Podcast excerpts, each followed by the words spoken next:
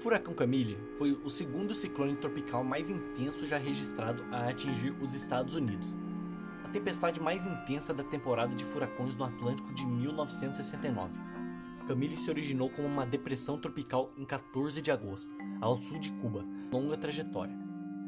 Localizada em um ambiente favorável para o fortalecimento, a tempestade rapidamente se intensificou em um furacão de categoria 2, antes de atingir a parte ocidental de Cuba em 15 de agosto.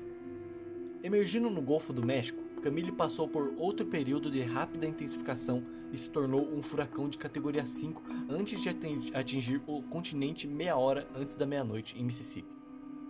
No pico de intensidade, o furacão teve uma pressão mínima de 900 bar.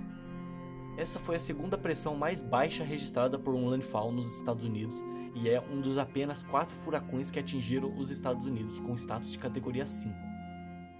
À medida que Camille avançava para o interior, ela enfraqueceu rapidamente e tornou-se uma depressão tropical quando atingiu o Vale de Ohio. Assim que emergiu da costa, Camille foi capaz de se fortalecer para uma forte tempestade tropical, antes de se tornar extratropical em 22 de agosto. Camille foi subsequentemente absorvida por uma tempestade frontal sobre o Atlântico Norte no mesmo dia.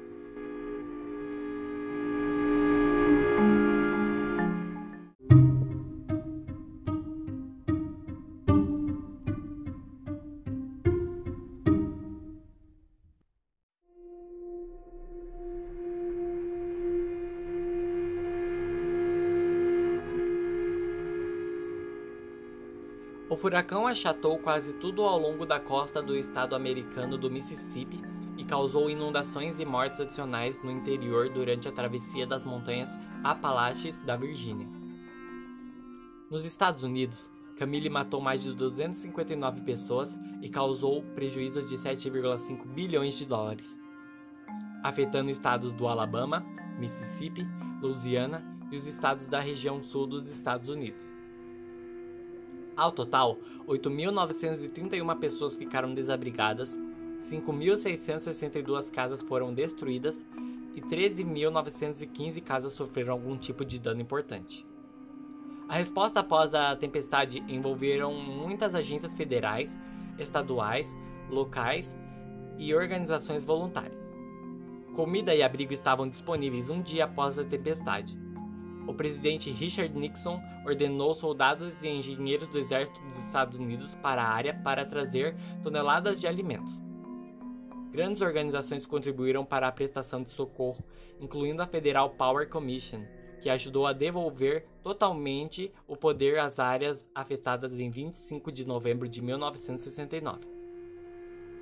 O exército ajudou nas evacuações, busca e resgate, remoção de entulhos e distribuição de alimentos. Muitos departamentos contribuíram com um pouco de dinheiro, assim arrecadando mais de 300 milhões de dólares para a recuperação dos estados.